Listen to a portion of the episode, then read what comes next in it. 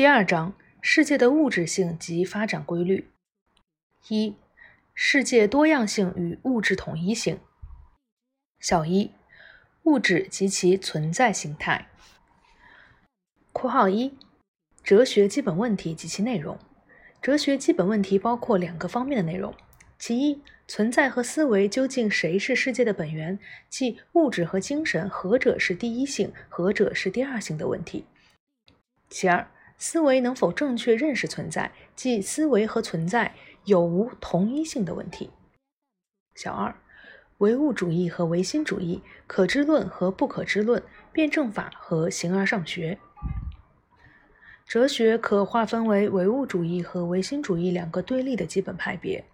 哲学又可以划分为可知论和不可知论。可知论认为世界是可以被认识的，思维和存在具有同一性；不可知论认为世界是不能被人所认识或不能完全被认识的，否认思维和存在的同一性。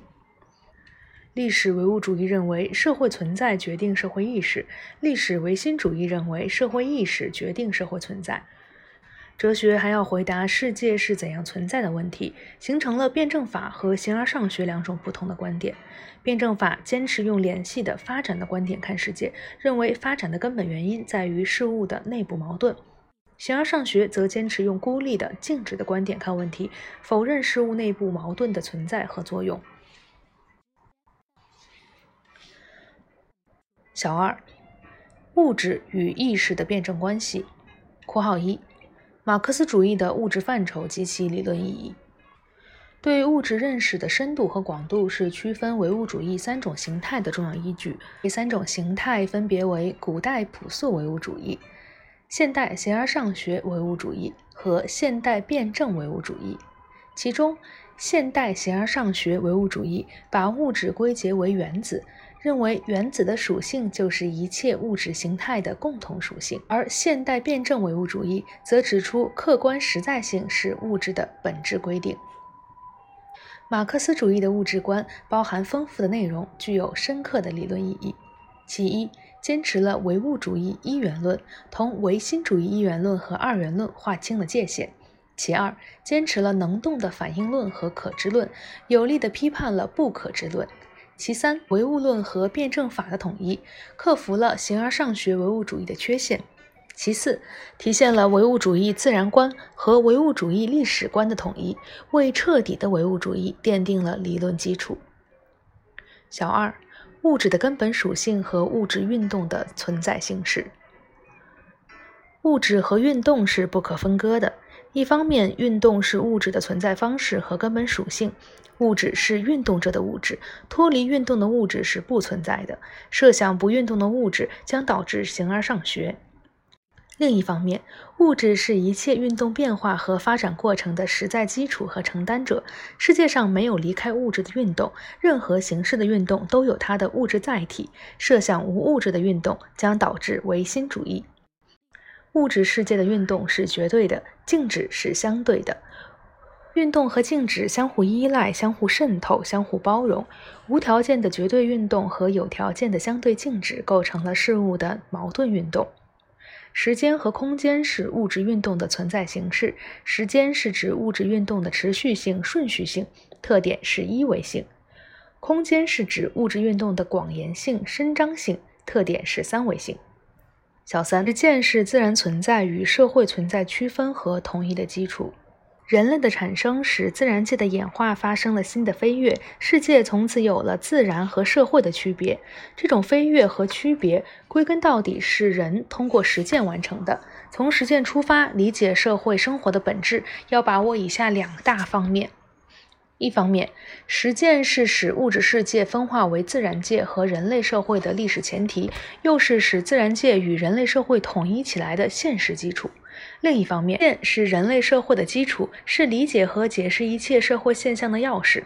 社会生活的实践性主要表现在：第一，实践是社会关系形成的基础；第二，实践形成了社会生活的基本领域；第三，实践构成了社会发展的动力。小四，人与自然的关系。当今世界出现的生态环境、人口资源等全球危机问题，并不单纯是自然系统内平衡关系的严重破坏，实际上也是人与自然关系的严重失衡。习近平指出，我们要坚持人和自然和谐共生，建设生态文明是中华民族。永续发展的千年大计，人与自然是生命共同体，人类必须尊重自然、顺应自然、保护自然。人类只有遵循自然规律，才能有效防止在开发利用自然上走弯路。人类对大自然的伤害，最终会伤及人类自身，这是无法抗拒的规律。（括号五）物质与意识的辩证关系。物质与意识的辩证关系可以概括为：物质决定意识，意识依赖于物质并反作用于物质。首先，意识是人脑的机能和属性，是客观世界的主观印象。物质对意识的决定作用表现在意识的起源、本质和作用上。意识是自然界长期发展的产物，也是社会历史发展的产物。意识在内容上是客观的，在形式上是主观的，是客观内容和主观形式的统一。其次，意识对物质具有反作用，这种反作用也就是意识的能动作用，其主要表现在：第一，意识活动具有目的性和计划性；第二，意识活动具有创造性。第三，具有指导实践、改造客观世界的作用。第四，意识具有控制人的行为和生理活动的作用。（括号六）主观能动性和客观规律性的统一。首先，尊重客观规律是正确发挥主观能动性的前提。其次，只有发挥主观能动性，才能正确认识和利用客观规律。实践是客观规律性与主观能动性统一的基础。但要正确发挥主观能动性，应当注意以下几点：一、从实际出发，努力认识和把握事物的发展规律；二、实践是发挥人的主观能动性的基本途径；三、主观能动性的发挥还依赖于一定的物质条件和物质手段。三、世界的物质统一性原理及其意义。世界物质统一性原理。内容包括：其一，世界是统一的，即世界的本源是一个；其二，世界的统一性还在于它的物质性，即世界统一的基础是物质，而不是某种史基的物体；第三，物质世界的统一性是多样性的统一，而不是单一的无差别的统一。世界的物质统一性还体现在人类社会也统一于物质。第一。人类社会依赖于自然界。第二，人类谋取物质资料的实践活动虽然有意识做指导，但仍然是物质性的活动。第三，物质资料的生产方式是人类社会存在和发展的基础，其中体现着人类社会的物质性。二、事物的联系和发展。小一、联系和发展的普遍性。括号一。联系的内涵和特点。联系具有客观性、普遍性、多样性和条件性。联系具有普遍性，包含三层含义。其一，任何事物内部的不同部分和要素是相互联系的，即任何事物都具有内在的结构性。其二，任何事物都不能孤立存在，都同其他事物处于一定的相互联系之中。其三，整个世界是相互联系的统一整体，每一事物都是世界普遍联系中的一个成分或环节，并通过它表现出联系的普遍性。世界的普遍联系是通过中介来实现的，所谓中介就是事物相互联系的媒介、环节或桥梁。（括号二）事物普遍联系原理的方法论意义。马克思主义关于事物普遍联系的原理，要求人们要善于分析事物的具体联系，确立整体性、开放性的观念，从动态中考察事物的普遍联系。括号三，联系与运动、变化、发展。事物的相互联系包含着事物的相互作用，而相互作用必然导致事物的运动、变化和发展。事物之间相互作用的结果，使事物原有的状态或性质发生程度不同的变化。括号四，发展的实质。括号五，事物发展的过程性。括号六，联系和发展的基本环节。内容与形式，本质与现象，原因与结果，必然与偶然，现实与可能。首先，内容与形式。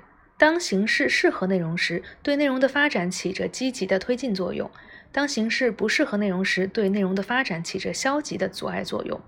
在把握内容和形式这对范畴时，既要重视内容，根据内容的需要决定形式的取舍、改造和创新，又要善于运用形式，发挥其积极作用，利用和创造必要的形式，适时的抛弃和内容不相适应的形式。其二，本质与现象。本质和现象是既对立又统一的。一方面，本质和现象是有区别的。本质是事物的根本性质，现象是事物的外部联系和表面特征。现象可以区分为真相和假象。本质是一般的、普遍的；现象是个别的、具体的。本质是相对稳定的，现象是多变易逝的。本质深藏于事物的内部，只有通过理性思维才能把握；而现象则是表面外显的，可以直接感官所感知。另一方面，本质和现象又是相互依存的。本质决定现象，本质问题通过一定的现象表现自己的存在，现象表现本质存在和变化，归根到底依赖于本质。正是因为现象和本质是统一的，所以我们能够通过现象认识事物的本质。同时，由于现象和本质是对立的，又要求人们不能停留于现象，而必须透过现象揭示本质，透过现象发现本质，是科学研究的任务。其三，原因与结果。原因和结果的关系是辩证的。第一，原因和结果的区分既是确定的，又是不确定的。第二，原因和结果相互作用，原因产生结果，结果反过来影响原因，互为因果。第三，原因和结果相互渗透，结果存在于原因之中，原因表现在结果之中。第四，原因和因果的关系是复杂多样的，有一因多果、同因异果、异果多因、异因同果、多因多果、复合因果。其四。必然与偶然，必然和偶然是对立统一的关系。一方面，二者是有区别的，它们产生和形成的原因不同。必然产生于事物内部的根本矛盾，偶然产生于非根本矛盾和外部条件。它们的表现形式也不同。必然在事物发展过程中比较稳定、比较确定，是同类事物普遍具有的发展趋势；偶然则是不稳定的、暂时的、不确定的，是事物发展中的个别表现。必然在事物发展中居于支配地位，决定着事物发展的方向；偶然居于从属地位，对发展的必然过程起促进或延缓作用。发展的确定趋势带有一定的特点和偏差。必然和偶然又是统一的，必然存在于偶然之中，通过大量的偶然表现出来，并为自己开辟道路；偶然背后则隐藏着必然，受必然的支配，是必然的表现形式和补充。必然和偶然在一定条件下可以相互转换。最后，现实与可能，现实和可能相互区别。可能不等于现实，现实已经不是可能。现实是当下的客观存在，标识着事物的当前状况；可能是事物潜在的趋势，标示着事物的发展方向。现实与可能相互转化。一方面，现实蕴藏着未来的发展方向，会不断产生出新的可能；另一方面，可能包含着发展成为现实的因素和根据。有客观条件成熟，可能就会转化为现实。在实践中，正确把握现实和可能的辩证关系，们立足现实，展望未来，注意分析事物发展的各种可能，发挥主观能动性，独立情况的准备，争取实现好的可能。小二，立统一规律是事物发展的根本规律。对立统一规律是唯物辩证法的实质和核心。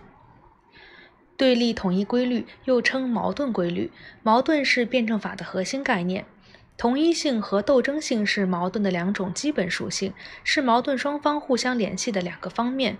同一性是指矛盾双方相互依存、相互贯通的性质和趋势。矛盾的同一性和斗争性是相互连结、相互制约的。矛盾的同一性和斗争性相互连结、相互制约的原理，要求我们在分析和解决矛盾时，必须从对立中把握同一，从同一中把握对立，这是辩证认识的实质所在。矛盾的同一性和斗争性不仅揭示了事物联系的实在内容，并且揭示了事物发展的内在动力。矛盾推动事物发展是同一性和斗争性共同作用的结果。运用矛盾的同一性和矛盾的斗争性原理指导实践，还要正确把握和谐对事物的作用。和谐是矛盾的一种特殊表现形式，体现着矛盾双方的相互依存、相互促进、共同发展。但和谐并不意味着矛盾的绝对统一，和谐是相对的、有条件的。只有在矛盾双方处于平衡、和谐、合作的情况下，事物才展现出和谐状态。社会的和谐，人与自然的和谐，都是在不断解决矛盾的过程中实现的。构建社会主义和谐社会，就是在发展的基础上，正确处理各种社会矛盾的历史过程和社会结果。小三，矛盾的普遍性和特殊性及相互关系。矛盾的普遍性是指矛盾存在于一切事物中，存在于一切事物发展过程始终，即所谓矛盾无处不在，无时不有。承认矛盾的普遍性是一切科学认识的首要前提。矛盾的特殊性是指具体事物在其运动中的矛盾，即每一矛盾的各个方面都有其特点。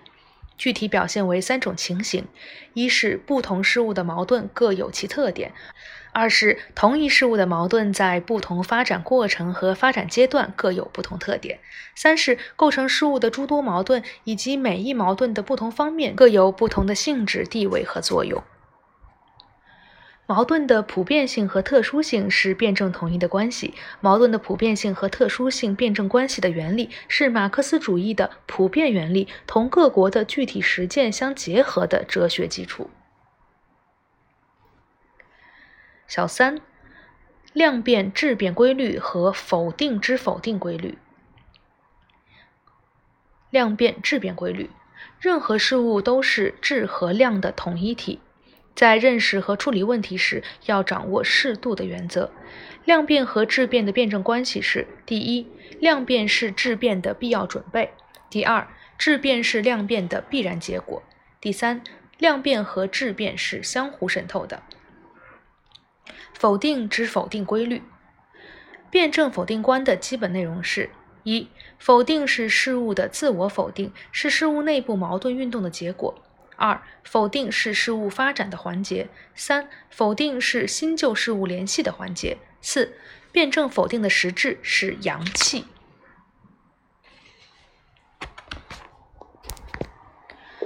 三、唯物辩证法是认识世界和改造世界的根本方法。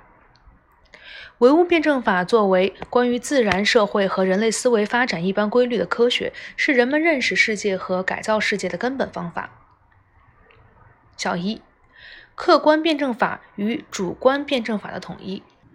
唯物辩证法既包括客观辩证法，也包括主观辩证法，体现了唯物主义辩证法认识论的统一。二，唯物辩证法是伟大的认识工具。三，矛盾分析法是根本的认识方法。在唯物辩证法的方法论体系中，矛盾分析法居于核心的地位，是根本的认识方法。运用唯物辩证法的矛盾分析方法研究问题和解决问题，根本的是具体问题具体分析。小四，辩证思维方法与现代科学思维方法。辩证思维方法是人们正确进行理性思维的方法，主要有归纳和演绎、分析和综合、从抽象上升到具体、逻辑和历史相一致等方法。辩证思维是现代科学思维的方法论前提，辩证思维方法的基本精神和原则贯穿于现代科学思维方法之中。另一方面，现代科学思维方法又丰富了辩证思维方法。小五，学习唯物辩证法，不断增强思维能力。习近平总书记在系列重要讲话中一再强调，辩证唯物主义是中国共产党人的世界观和方法论。学习和掌握唯物辩证法，要求我们在实际工作中不断增强辩证思维能力、历史思维能力、战略思维能力、底线思维能力和创新思维能力。辩证思维能力是指从事物相互联系、相互作用的关系出发，分析矛盾、找准重点、洞察事物发展规律的能力。历史思维能力就是以史为鉴，知古见今，善于运用历史眼光认识发展规律，把握前进方法，指导现实工作的能力。战略思维能力就是高瞻远瞩、统揽全局，善于把握事物发展总体趋势和方向的能力。底线思维能力就是客观地设定最低目标，立足最低点，争取最大期望值的一种积极的思维能力。创新思维能力就是破除迷信、超越过时的陈规，善于因时制宜、知难而进、开拓创新的能力。小六，习近平新时代中国特色社会主义思想对唯物辩证法的创造性运用和发展。这一重大思想的核心要义就是坚持和发展中国特色社会主义，具体体现在它从理论和实践结合上，系统回答了新时代坚持和发展什么样的中国特色主义，怎样坚持和发展中国特色社会主义这个重大时代课题，回答了新时代坚持和发展中国特色社会主义的总目标、总任务、总体布局、战略布局和发展方向、发展方式、发展动力、战略步骤。外部条件、政治保证等基本问题，并且根据新的实践，对经济、政治、法治、科学、文化、教育、民生、民族、宗教、社会、生态文明、国家安全、国防和军队、一国两制和祖国统一、统一战线、外交、党的建设等各方面作出理论分析和政策指导，为更好坚持和发展中国特色社会主义提供了思想武器和行动指南。